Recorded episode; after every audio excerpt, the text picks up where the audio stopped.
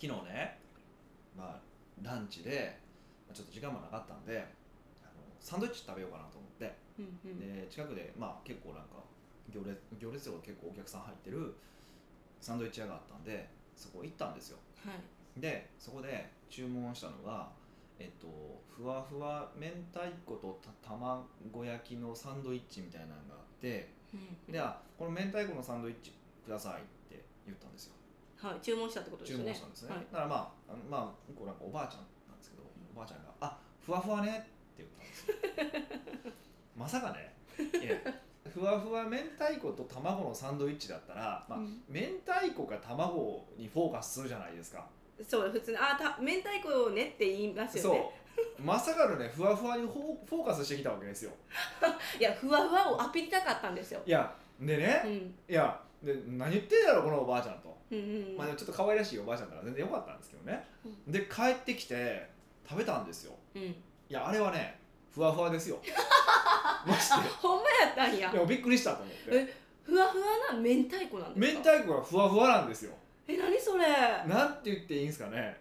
なんかこうはんぺんみたいな感じおおあの感じの明太子なんですよえすごい美味しそいやだからあの帰る時はあのうんおばあちゃんは、まあ可愛らしいけどねまさかふわふわ押してくるかって思ったけど ううんあれはもうふわふわ押したくて仕方がなかったんだなっていうのを、思ったんですね、まあ、改めて感じましたよねまあ、人やっぱ違いますもんね作り手からしたらどこを押したいかってそうそうそういやあそこはそれはふわふわを押したいわとだって明太子がふわふわなんですよほな次から「ふわふわで」って注文するんですかちょっと僕もねそこはねまだ迷うところで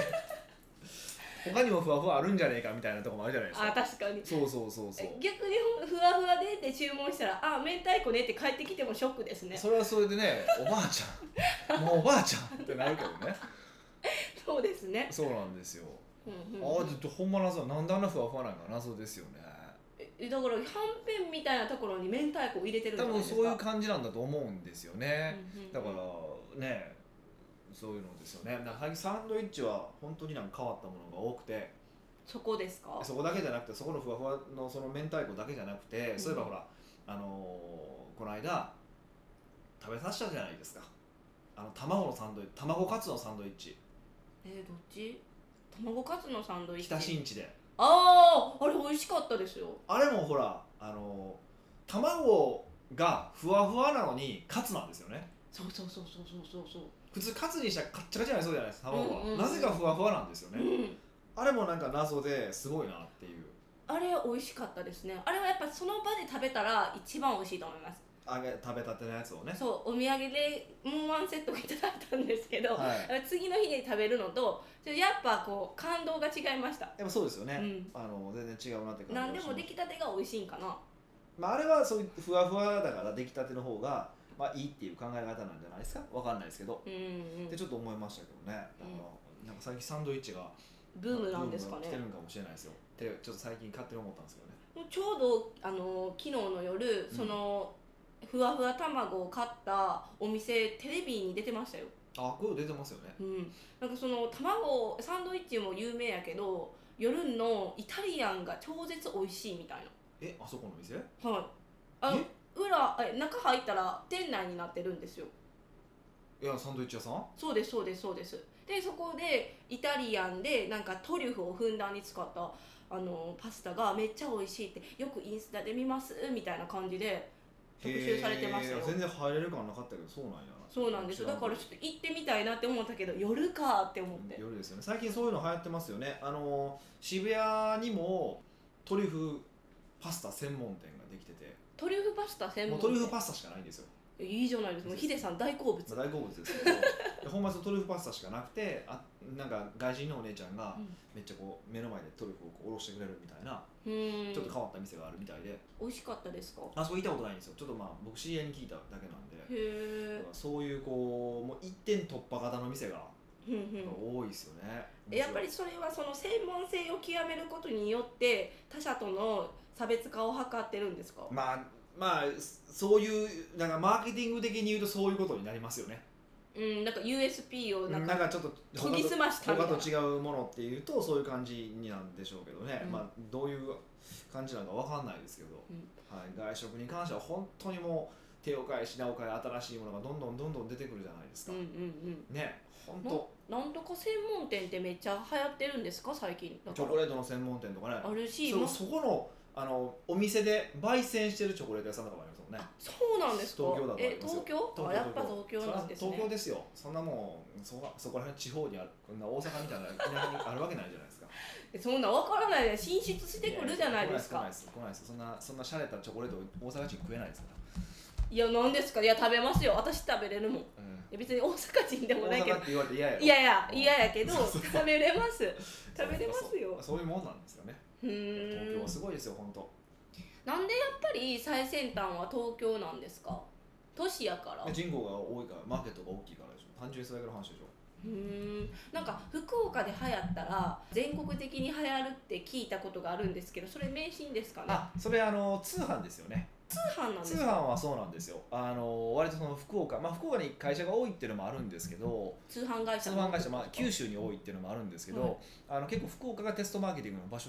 場所として使われるんですよえそれ何なんですかねえなんでですかなんで九州あ九州じゃないえっ、と福岡なんですかねいやわかんないなんか結構比較的反応が取りやすいんですって福岡がででそこの反応を見て全国でどれぐらいだって計算して全国に出すって結構あの王道パターンらしいですよえなんで福岡の人たちが選ばれてるんですかねだって福岡の人がこれ買うってなったらみんな買うって予想するんですよねその県民性じゃないですかなんかあるんじゃないですかあとどこかどこだか鳥取かな島根かな確かあのあっちらへんがはあのコーヒーがそうなんですよねいえー、嘘コーヒーがなんかそこらへんそこら辺で当たると絶対いけるみたいなのもあるらしいしなんかそういうまあ本当かどうかわからないけども業界でまことしやかに囁かれてるそういうこう、まあ、県民性の話って結構ありますよねへえなのになんかスタバ入るの遅かったですよねス鳥タバ取にでかすよスタバねに関してもあれねちょっとビビってたんですかねえ鳥取入らんかったらどうしようみたいないやどうどうなんかわかんないですけど ねそっそかうそうそうそうへえ他にあるんですか県民性いやもう知らないですけどねうもうん 知らなんなか何い個か僕聞いたことあるんですけどね全部忘れましたね、ううーん、んでもなんかこれに厳しい県民性とかやっぱあるじゃないですか大阪やったらダジャレにとかそういう意味ですかなダんかジャレかじゃないギャグかお笑いにお笑いかにそうそうそうそういやーまあねお笑いに厳しいんですかねわかんないですけどえー、そうじゃないんです大か阪ってどっちかっていうと保守的なんですよね多分全般的にへえそうなんでそすのか今までこううまくいっているものとか、うんえーもう今まで定番のものがずっとやっぱり結構残るイメージがあってやっぱ新しいもので比較的取り入れるのが遅いですよねうーんえなんか意外でした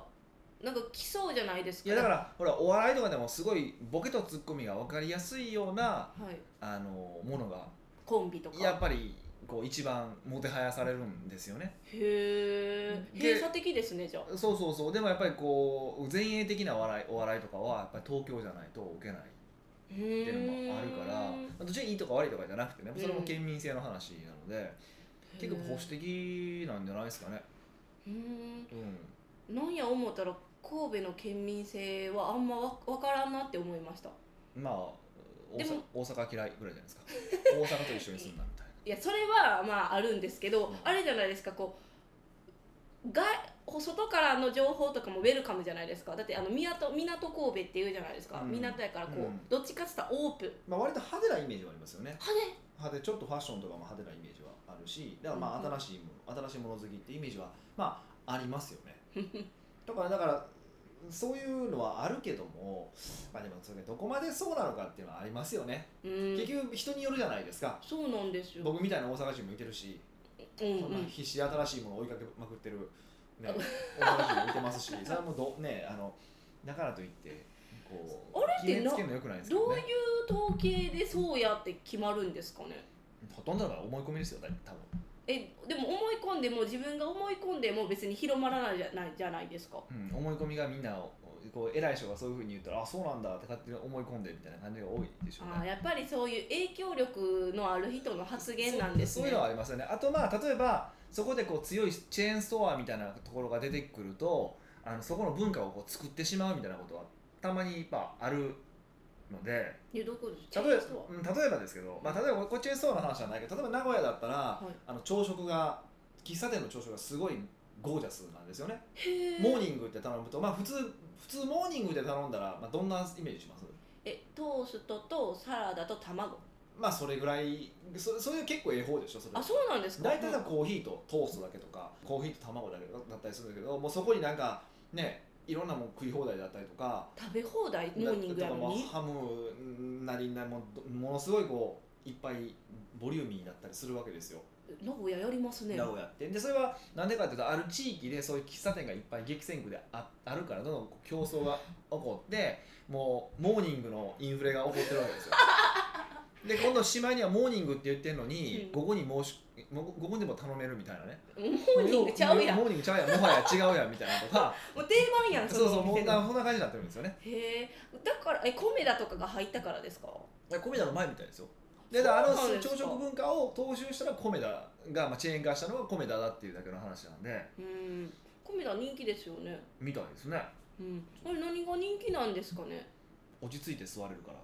わじゃないですあかスタバと違ってボックス席ですし、ううんん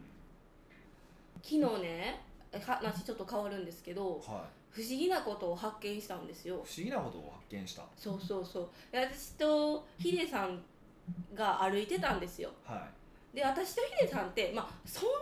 にむっちゃ背の差があるってわけじゃないですじゃないですか1 0ンチぐらいだからいうん、そんなめっちゃ差あるってわけじゃないし、もう足の長さもそんな変わらんのにっそてれ思はって、ねそれ俺の方が背高いけど足が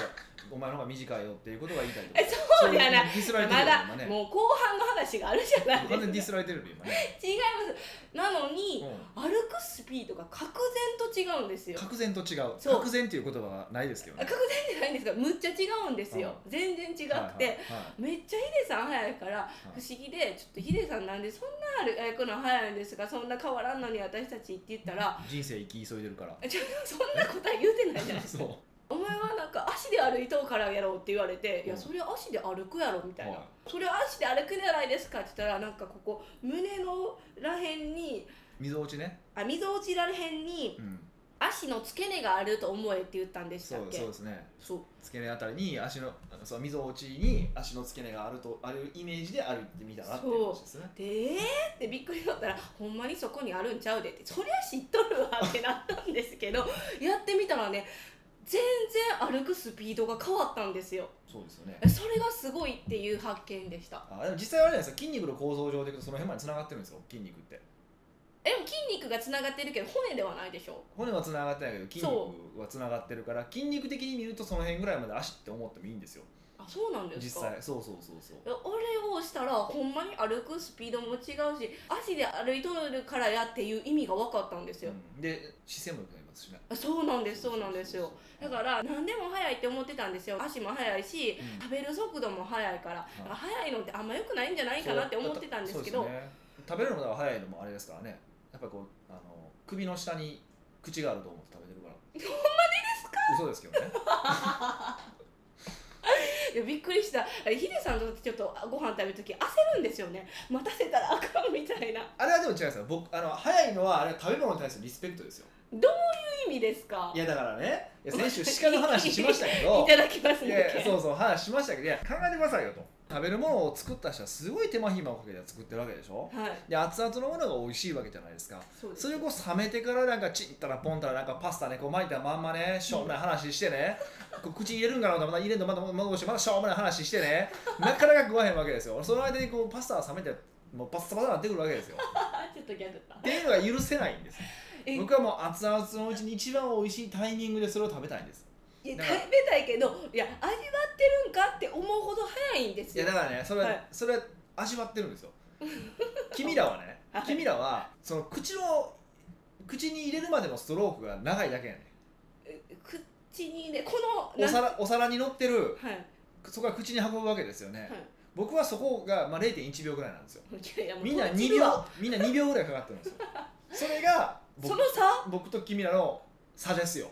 もうそれ以外何も何者でもないですねいいやもうもうそれ以上でもそれ以下でもないですよほうそうですかだっえてえみんな言うもんやっぱちょっとヒデさんとご飯食べる時ってこうスピード感意識するよねってわかるみたいなだからみんなストロークが遅いね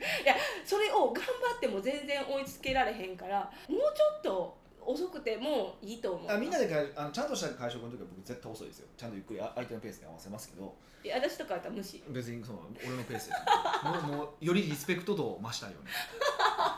料理に対する人やっぱりそのが作った方と食材に対するリスペクトがねまあまあ、えうんうん、ちょっと足のやつは習慣化にしたいなって思いますけど、はいちょっと食べるものはまだちょっとペンディングですそうねなんですよ僕もちょっと遅くしないといけないんですよねえ何そ れ今今までなんか言うとったのにこう真逆じゃないです逆かに僕はゆっくりちょっとよく噛まないといけないんですよねほら噛んでないじゃないですか僕なら噛んでるつあのね噛んいや噛んでるんですけど勝手に喉に入っていくんですよ全部えっと喉を3回ぐらい3回ぐらい噛んだらなんかもうどんな構造やねんいや、わかんないです。これ口の構造上なんで、これね、わかんないんですよ、マジで。よく噛みなさいって言うけど、よく噛んでるうちに、もう入っていくやん、喉に、スルスルって。え入らないごっくんってやらへんかったら入らななんかおわかんないですよ、その。い、うん、えでなんで遅くしなあかんって思ったんですか いや、なんか、もっと噛んだ方が消化にいいかなと思っあいや健康的て、にそれぐらいだけなんですけどね。じゃあヒデさんはちょっと食べるスピードを意識して私は歩くスピードを意識します北岡秀樹の奥越えポッドキャスト奥越えポッドキャストは仕事だけじゃない人生を味わい尽くしたい社長を応援します改めまして、北岡です。ミカですはい、今日はまたご質問ということで、よろしいんでしょうか。今日はね、はいセールスの壁についての質問があったんでそれを取り上げてみましたセールスの壁。はいうん。ニックネーム直感派さんです北岡さんと美香さんの放送毎回車の中で子供と楽しみに聞いております大丈夫なんですかね。私もちょっとそれ思いました下ネタしか言ってないですけ ど、大丈夫ですそんなそんな言うてないそこは大丈夫だけどもういいんですかね子供に聞かせるの来週からもっとし下ネタ増やしていきましょう。なんでやんねんカミカミなみかさんが可愛いですしかも言葉を噛む方は頭の回転が速い証拠らしいですよ脳の俊敏さに肉体がついていってないと聞きましたですってまあねいいように解釈するとね何でもそれポジティブにしていくっていう のは、まあ、一つのあり方ですけどいいのかどうかは別ですよねいやもし私今これでヒデさんがネガティブな意見を言っても全然直感派さんの意見を信じますまあ、占いを信じる女子 のメカニズムですよねもう無視します、はい早速質問ですがほビジネスにおける感情との付き合い方で自分自身とても思い当たる説がありましたう不死やねえ思い当たる不死やねあお思い当たる節があり、はいありでしたまあ3回か4回前ぐらいの放送ですよねこれほ感情との付き合い方の話ほうですほうほ感情がぶいつもブレーキになってセールスできないのですううんセールス以前で止まってしまいまうす、ん先週も県外からサロンに来てくださったセロピストさんにうん技術を教えてほしいという相談がありました、うんカリキュラムもサクッと考えて準備しておりましたが話し込んでいくうちに向こうの感情や状況を気にしてしまい遠いし今別で習っているし今日で満足してもらって帰ってもらう方がいいのではないかと考えてしまってお客様にとってのベストを選択してしまい自分の感情を横に置いてしまいがちです最後コース内容や金額の書いてある紙も渡さず終わりましたうんまさに感情がブレーキになってしまいました、うん私の場合自分の感情より勝手な思い込みかもしれない相手の感情が入ってきてしまい葛藤に苦しみます、うん鈍感な方がセールスできると思い鈍感になろうと試みましたが自分とは違うものにはなれず相手にコントロールされようとしてしまう自分がいますなるほこういう場面の時これからは売るメリットデメリット売らないメリットデメリットを全部書き出してから臨もうと思いましたこういう感じの行動で合っていますかまた別の方法や私のマインドセットを変えるアイディアがあればよろしくお願いいたしますというおなるほ悩どみ,、ねお悩みですまあうる罪悪感っていうのは結構みんなありますよねうんあるあると思います僕もありますからねよあく「るかえーいえ」って言われるんですけ ど僕すごいありますよ全だって然見えないでだすかよらこそほら前の会社は辞めたすぐ辞め1年で辞めたわけだしう売る大役館でやめたんですかあの要はテレアポとかする、まあ、要は売り込みをするわけじゃないですか、はいでもみんなその、ね、電話とかかけて迷惑でしょ、うーんそんなん嫌じゃないですかなるほどっていうのがあってはいはい私は売る大役館もちょっとは分かるんですけど、うんそれより売る罪悪感ってよりかは打った後にその人が成果を出してハッピーになれると信じきってるしヒデさんのコンテンツとかやったらそうだと思い信じてるから売る罪悪感逆にないんですよ、あ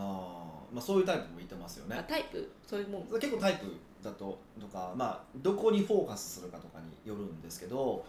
自分の商品をに自信がないんではないかって私はこれを読みながら思ったんです一個そのパターンはありますそういう場合はありますでも多分彼女の場合は僕ちょっと知ってる方なんですけど多分そんな感じではないかなっていう気はするし自分の商品には妥当なそれ判それ断をなさりれにていのる自信は多分持ってると思うんですね、うんうんで多分このポッドキャスト聞かれてるような方って大体真面目な方が多いんで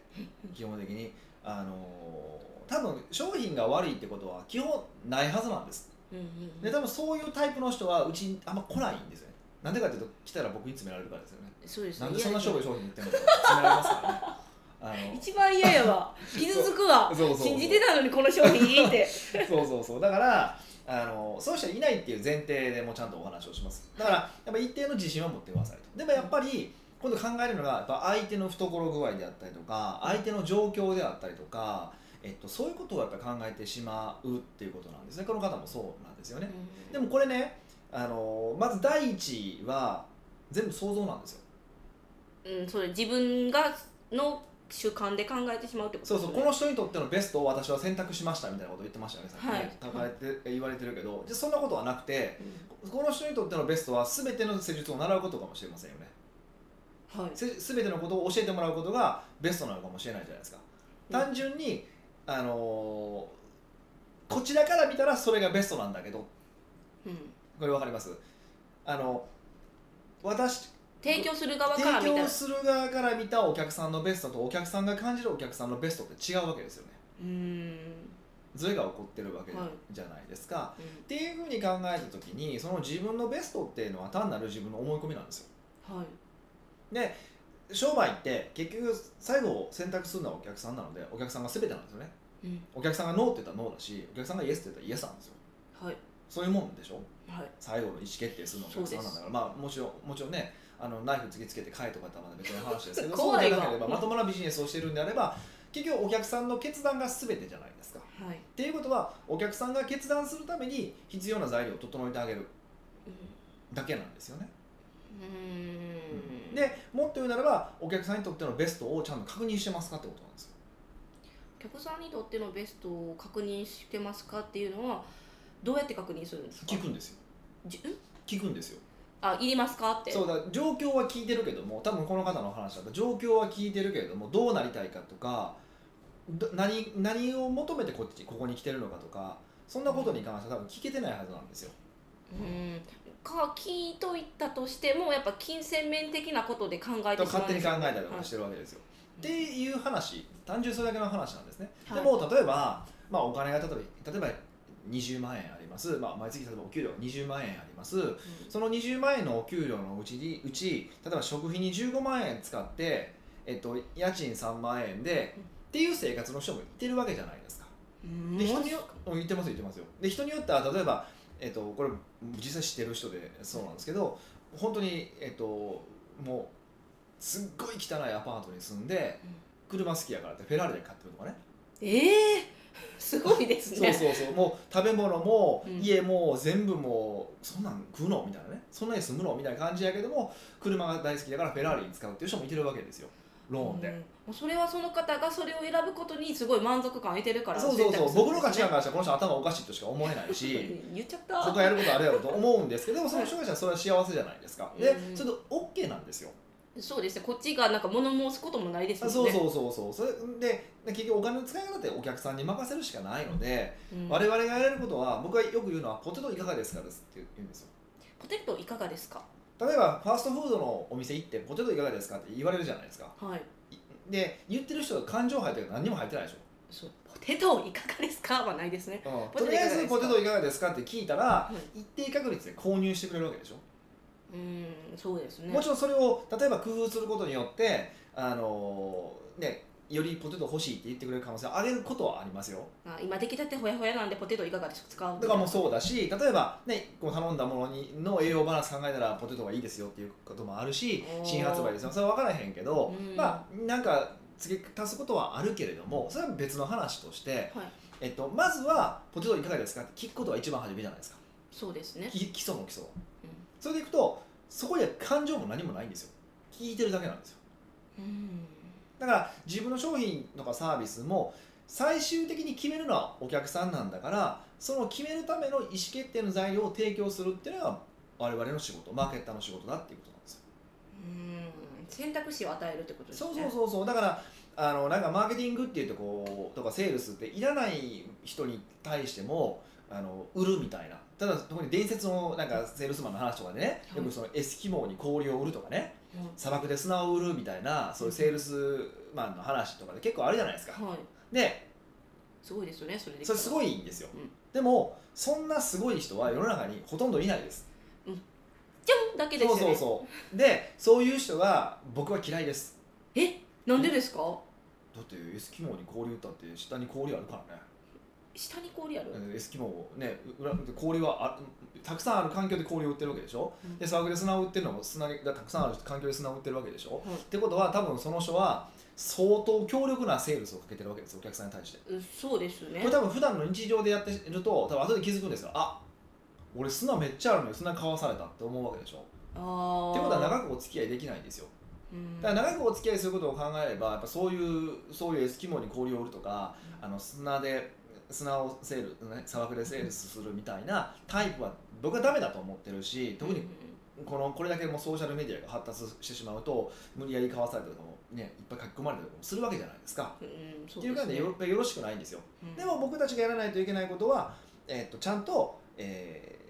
意思決定のための材料は用意するってことです。うんで場合によってはその砂漠で砂を売る場合もいやここ砂めっちゃありますけどねと、うんこれ僕が出してる砂は砂漠の砂じゃなくてん何砂なんですよと。うんすごい綺麗な砂でこうキュッキュッキュッキュッ音鳴るないわゆる鳴り砂なんですよとかねだったらまだその人もあ砂漠の砂とは違うってことが分かるわけだからはい買おうかとも思うわけでしょうん思う可能性はあるわけでしょはいだからそこはもう別の話なんですようんだから我々の仕事っていうのはあくまでも意思決定の材料を全て提供する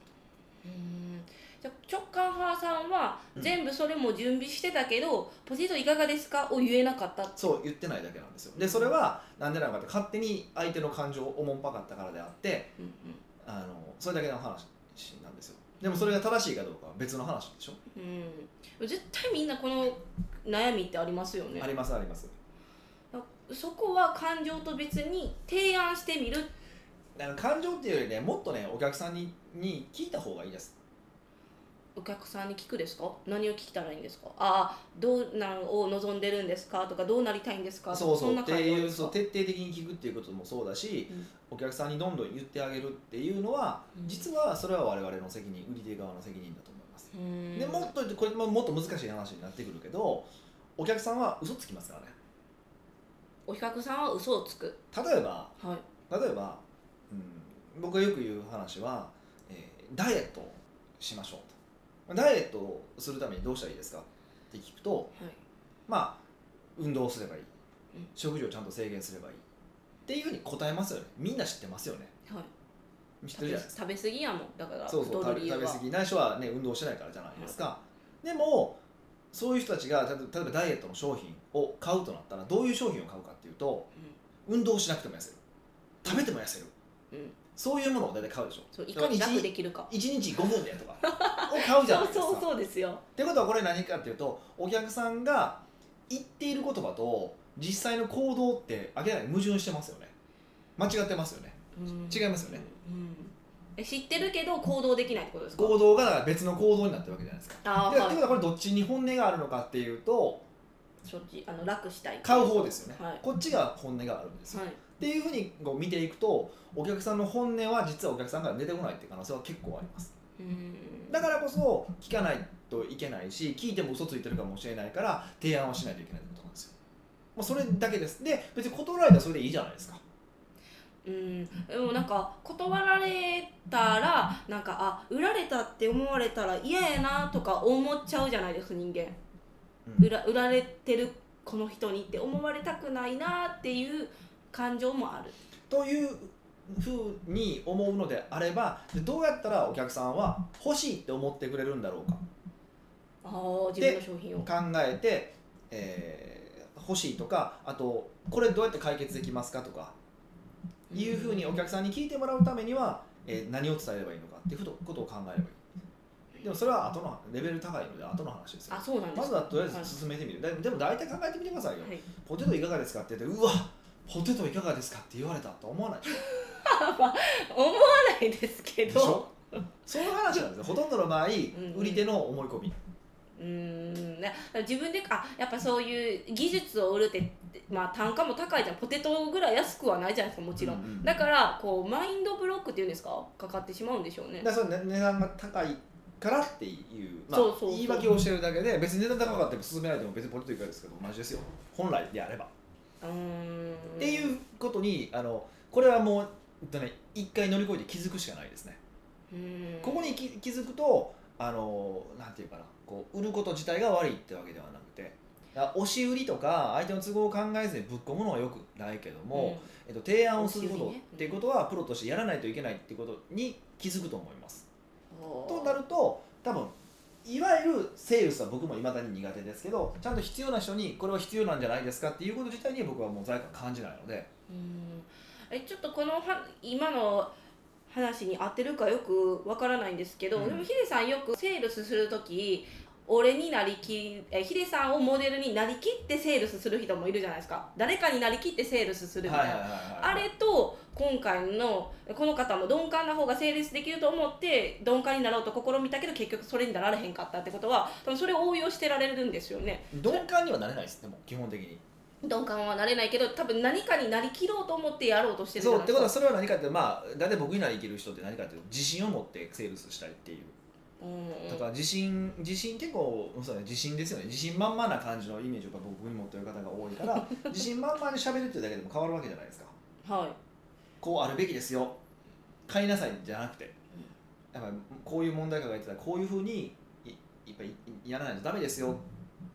ていうその自信を体現するのに僕をイメージする方は多いみたいですけどねうん、でも提案するのにそんな感情っていらないじゃいいらないんですよねまあポテトいたかがですかぐらいのノリやからまあ、最終的にはもっとこう自信を持って進めてあげた方があそうだよねってやっぱ思う確率は上がるからあじゃあこの次の悩みですか最初はまそれはずもうそうそうそうそうあの提案するっていうのが第一歩うん、まずはねで、うんそうするともっとやっぱり伝えたいなってことも出てくると思うし、まあ、制圧確率も上げたいとは思うんそうですそようねでもっと言うとうん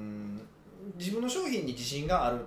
てなると今度ねこういうことも起こってくるんですよ他社の商品でしょぼっと思うやつもあるわけじゃないですかはいで私しょぼい商品の会社ほど売るの上手なんですよえー、なんでなんですか工夫するから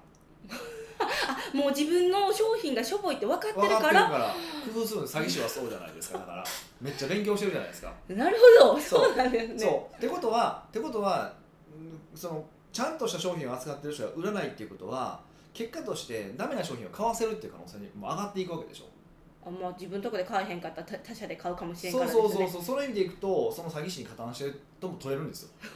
なんかいきなりなんか重い責任感がのしかいかやったみたいやいでなも物を売るってそういうことですからね、うんまあ、サービスを提供するってそういうことなのではいそれぐらいの意識をまあに最終的に変えていってもらえるとうんもうんっとちゃんと言うべきことは言わないといけないなだからさ言って「いやいらないです」って言われて詐欺師の商品を買ったらそれはもう彼のその彼なり彼女なりが悪いから、うんもうそれは知らないですよとはいでもその時に何も知らないのに我々の良さを知らずに詐欺商品を買ってしまったらそれは我々の責任なんですよちゃんとその人に伝えなかったからですよねそうっていう伝えなふうかっにた責任そうそう考えられるかってどうかっていうのは結構あるんじゃないかなと思いますねうんじゃあこ長官派さんからいただいてるこれからは売るメリットデメリット売らないメリットメデメリットを全部書き出してから臨もうと思いましたっていうのはうんちょっと違うくてまずは自分の商品をお客さんに提案するとそうお客さんの話を掘り出して聞いてみようってことをトライしてほしいですそうよだからメリットデメリットを書き出すっていうのはこれはあくまでセールス観点でしかその自分観点でしか見てないよもっとお客さんうんにもっと目を向けましょうねってことです、なるほうど、んで直感派さんこのこの2点をやってみてくださいねということで大丈夫ですかはいということでいいですよ奥と声ポッドキャストではあなたのビジネスに関する悩みはもちろん聞きたいけど誰に聞いたらよいかわからないような素朴な疑問など北岡がザクッと時にぐさっとお答えいたしますのでどしどし質問フォームよりお問い合わせくださいはいというわけでまた来週お会いしましょう